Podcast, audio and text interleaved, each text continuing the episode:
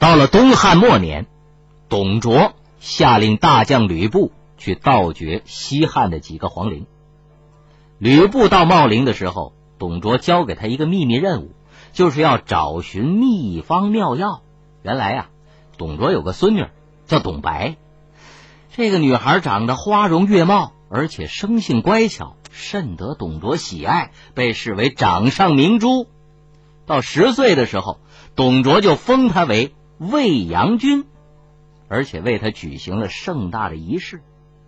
仪式举行的时候，董卓特命兵士搭起了宽六米多、高两米的高坛，董白坐在显贵的宣金华清盖车，由大批官员簇拥登坛受封，好不隆重啊！可是啊，非常可惜，这个董白呀是个哑巴。所以董卓是非常忧虑，曾经广请天下名医为他医治，都不见效。后来董卓听手下大臣说，汉武帝刘彻这辈子敬神寻仙，熬炼仙药，他的陵里面也许就会有专治哑巴的灵丹妙药。于是他把这个活交给吕布了，吕布就带着大批士兵进入了茂陵。在搬运大批宝物的同时，细心的找起了灵丹妙药。可是，搜遍了整个陵墓，连汉武帝的棺材都翻了个底儿朝天，灵丹妙药还是没找到。吕布没有完成董卓交给的特殊使命啊，心里是又着急又懊丧。正在这个时候，就见一个士兵拿着一卷卷纸，大声喊：“找到了，找到了！”小跑过来，吕布听了之后，这心里一阵狂喜，不等士兵报告，一把就把这个卷纸抢过来，展开一看，就见上面用端端正正的隶书写着十二个大字：“千里草何青青，十日补不得生。”吕布呢是一介武夫啊，好不容易认识几个字儿就不容易了。哪还会理解其中到底是什么意思？他认为，哎，这可能就是董卓要找的，于是兴高采烈的宣布班师回朝。回来以后，把这个卷纸交给董卓。董卓端详了半天，也不明白什么意思，于是转而问大臣。可是这些大臣呢，都面面相觑，没有一个言声的。董卓大怒，厉声喝问。连这十二个字的意思都不能理解，我养你们这帮大臣有什么用啊？厉声之下，几个大臣光剩哆嗦了。董卓更生气了，走下殿来，双目圆睁，逼视站在最前面的大臣。这大臣一看大事不妙，扑通一声跪下了：“大王，臣非不知，实不敢说呀。”董卓说：“你说啊，我不怪你，赶快说。”这大臣颤声说：“这句话呀，是诅咒您的。”嗯，怎么回事？何以见得呀？董卓还是不明白。大臣说：“您看，这千里草，这合起来就是一个董字；十日补合起来就是一个卓字。这句话呀，是诅咒您不得生啊！”董卓听了。气得都快晕过去了，他伸手把那一卷卷纸拿来，准备撕个粉碎，可是这纸还非常结实，怎么撕也撕不碎。盛怒之下，把它扔到地上，踩在脚下，而且大声斥责吕布：“你带来的是什么东西啊？饭桶，滚！”后来呀，余怒未息的董卓又派人把汉武帝的尸体扔在墓外曝晒。朝中大臣对此无不黯然，于是公推蔡邕前去劝解，董卓这才消了怒气，派人把尸体放回去，并且草草的处置。就在这件事情发生后不久，董卓被吕布给杀了，正应验了那句俗语呀，叫“善有善报，恶有恶报”。小说时间，广告后，请您继续收听。哎呀，今天这怎么这么多自行车？哎呀，挪挪挪挪，哎，哎呦，这车还挺沉的。幸好没人看见，赶快溜。难道你就这样走了吗？社会公德，我们每个人都要自觉遵守。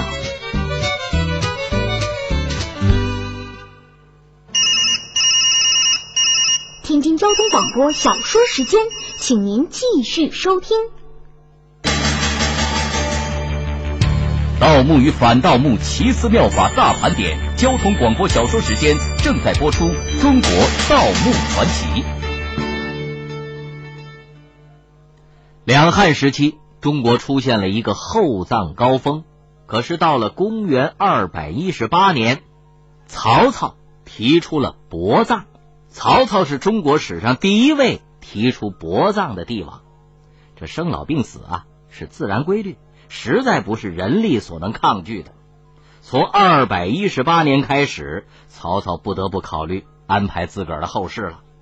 曹操对后事的安排。主要体现在他颁布的遗令当中，在这个遗令当中啊，曹操对自己的婢妾和歌妓做了安排，要求把他们安置在铜雀台，好好对待，在铜雀台正堂上安放一张六尺长的床，挂上灵幔，早晚供上干肉、干粮之类的祭品，每月初一和十五要向着灵帐歌舞。还要常登铜雀台，遥望自己的墓田。对于余下的熏香，可分给几个夫人，不要用来祭祀。各房之人如果没事呢，可以学着编织有饰物的鞋子卖。自己一生做官得到的绶带都放在柜子里，遗留的衣服等等都放在另一柜子里。如果放不下呢，就由曹丕等兄弟们分掉。公元二百二十年正月，曹操西征关羽后回到洛阳，突然病倒了。这个发病的原因呢，和一个奇怪的事情有关系。有一天下午，曹操就感到脑袋有点晕，继而呢感到口苦，于是他命令一个叫苏月的臣子到果园里啊去摘梨。这苏月伸手摘了一盘子梨。就看见每只梨的根部都渗出了殷红的液体，就像是人的血一样。曹操一看到这个情况，非常的恶心，呕吐不止，从此啊就一病不起。二十天后，六十六岁的曹操走完了生命的历程，病逝洛阳宫。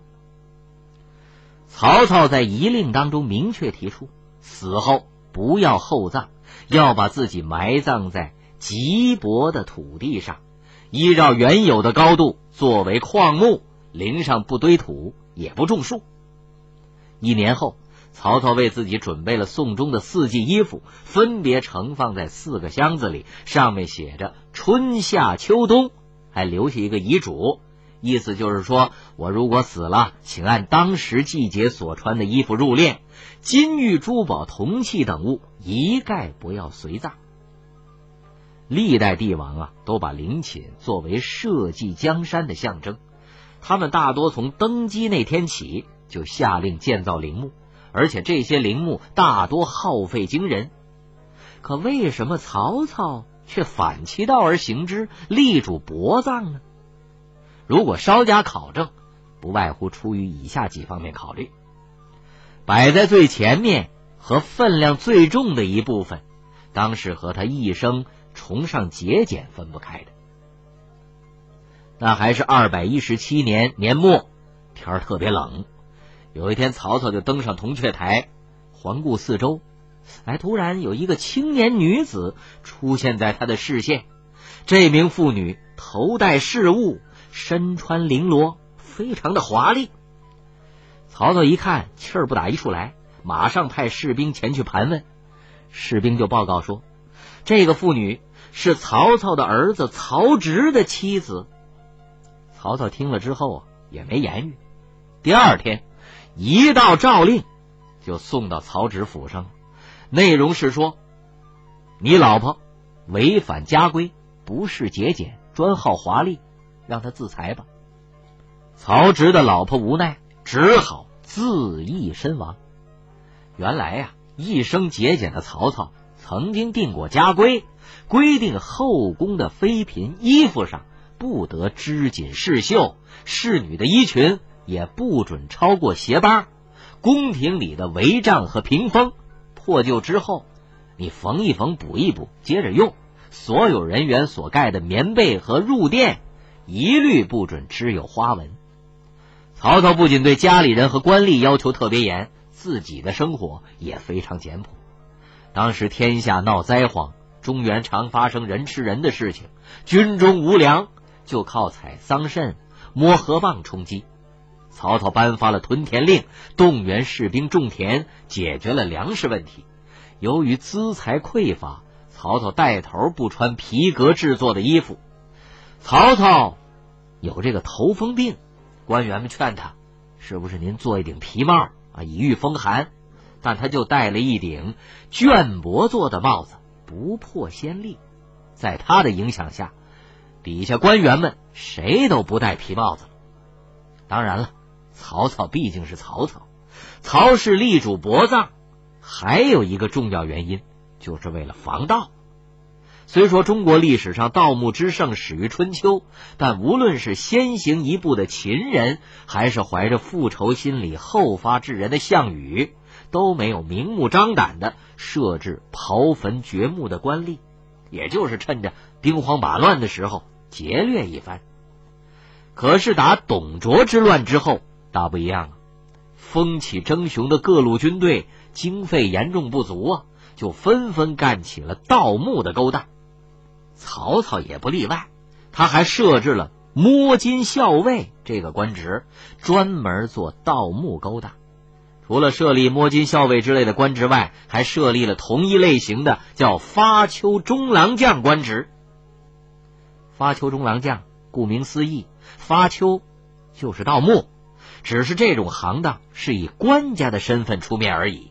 这种公开的盗掘，当是不折不扣的官道。为了对这一行业表示重视，曹操在日理万机中曾亲自指挥发掘古代帝王陵墓，用出土金宝换取世俗的钱财，以养活自己日渐庞大的军队。曹操在历史上不失为千代枭雄，但这行为啊，却为后人所不齿。有人就评论说：“曹操无道，置发丘中郎、摸金校尉数十员，天下瞩目无问新旧，发掘时骸骨横吐草野，人皆悲伤，其凶酷残忍如此啊！”哎，正是亲眼目睹了许多坟墓被盗后尸骨纵横、食物狼藉的场面，不愿意重蹈覆辙。所以曹操一再要求薄葬，在立主和实践薄葬的同时，据说曹操还采取了非常措施，就是设置遗冢。什么是遗冢？就是假坟呢。据好事者考证，中国最早的遗冢出现在殷商时期，当时有一些奴隶主贵族死了之后，制造几座假坟，虚虚实实，使后人难分真伪。到春秋时期，随着盗墓风的盛行，遗冢术得到了进一步的发展。而到曹操所处的三国，那就达到了一个高峰。曹操设置遗冢的主要目的，当然是为了防止盗墓，但也可能与他生前一贯奸诈多疑的性格有关系。《太平广记》曾经记载了这样一个故事：曹操小时候啊，曾经和后来的敌人袁绍。一起搞了一个恶作剧，有一户人家结婚，晚上夫妻合拜入洞房，曹操就叫袁绍站岗放哨，自己潜入了主人家院子，偷看人家新郎新娘的床上之事，不料正看得起劲儿啊，被主人发现了，大声呼喊抓贼，于是主人家的家丁啊把院子团团围住，曹操被包围了。可曹操这个时候一点也不惊慌，只见他从袖子里面抽出一把利刀，一把拽住了新娘。主人见状瑟瑟发抖，不敢动弹了，反而求他放人。曹操这个时候却指着躲在树后的袁绍说：“哎，小偷在这儿，你们怎么不去追呀？”袁绍一听啊，转身就跑。主人也急忙带众家丁去追赶。这个时候的曹操放开新娘，旁若无人的走了。还有个故事，曹操有一个同乡叫横少，过去和他有私仇。曹操得知之后，横少向他请罪，跪在院子里。曹操说了一句：“哦，下跪了就免死。”结果还是把他给杀了。曹操的性格啊，生性多疑，在他死后也得到了体现。传说在曹操安葬的那一天，邺城的所有城门全都打开，七十二具棺材从东西南北四个方向同时从城门抬出。死了一个曹操，建了七十二个坟地，这可难为了那些盗墓者。到底哪个是真的呀？一个千古之谜。也就随之产生了。宋代诗人于应福对曹操的这种行径很是不耻，他特意写了一首诗，叫《七十二座遗冢》。在诗里，他以厌恶的口气写道：“生前七天绝汉统，死后七人设遗冢。人生用至死即休，何有虞姬到秋垄？人言遗冢我不疑。”我有一法告君知，只需发尽种七二，必有一种藏军师。什么意思？这位诗人也是自作聪明，对曹操的性格和谋略还是不甚了解。你怎么就知道曹操就肯定埋在了这七十二遗种之内呢，而不会埋入七十二种之外呢？曹操入藏之后。盗墓者并没有被其薄葬的标榜所迷惑，也没有因为遗种之多而望而却步。但是，尽管他们费尽了心机，付出了大量的劳动，连曹操的一根毛都没找到。那么，曹操的尸骨到底埋在哪儿呢？按照曹操留下的遗令来看，曹操墓。应该在古邺城西门豹祠以西的地方，相当于今天河北临漳县三台村以西，直到磁县境内的漳河沿岸。这里是古墓地，其中丘垄星罗棋布，森然弥望，高者就像山一样，低的就像是土丘累累。这就是历史上传说的曹操七十二遗冢所在的地方。七十二遗冢的传说让后人无所适从，后人也是不断的追寻，但是一直毫无结果，给七十二遗冢蒙上了一层神秘的色彩。可是当地老百姓有关遗种的种种传说，更让遗种越发显得神秘莫测。当地老百姓说呀，说武城一带的遗种，在雷雨天常常会冒紫光，还有的说，近代军阀混战年代。曾有东印度公司一个名叫胡赛米的古董商人，从郑州雇了一批民工，把临漳河的遗冢一座座的都掘开了，企图找到曹操真墓，攫取财宝。结果呀，民工挖了十几座墓，发现里面除了土陶啊、瓦罐之类的东西外，一无所获。可是当他们试图继续发掘的时候，关于洋人盗墓的消息。那可就传开了，愤怒的当地群众手拿刀斧，把胡赛米还有他雇佣的民工赶出了漳河。还有一个传说非常离奇：清朝同治年间，当地啊有个打小失去双亲的孤儿，叫做朱亚儿，因为无依无靠啊，他只好给地主家牧羊为生。有一天。朱鸦儿在蒋武城东南的彭村打柴，这个彭村呢也叫彭城村，古时候曾经是一个人工湖泊。三国的时候，曹操把它命名为玄武池，专门在这操练水兵。后来由于常年不疏浚，加上中原一带连年干旱，池水干涸，玄武池也就渐渐的淤塞，满长芦苇，成陆地了。朱丫儿在这打柴，突然在高高的蒿草丛里，他发现了一座大墓，墓前侧卧着一块石碑。朱丫儿不认识字，又觉得好奇，所以就请了一位私塾先生来辨认。私塾先生一读碑文呐，原来这是魏武帝曹操陵墓。于是他们就告知磁州县衙门，县令得知之后，马上坐轿赶到彭村。可是奇怪的是，当他带人拨开杂草的时候，那座大冢已经是无影无踪了。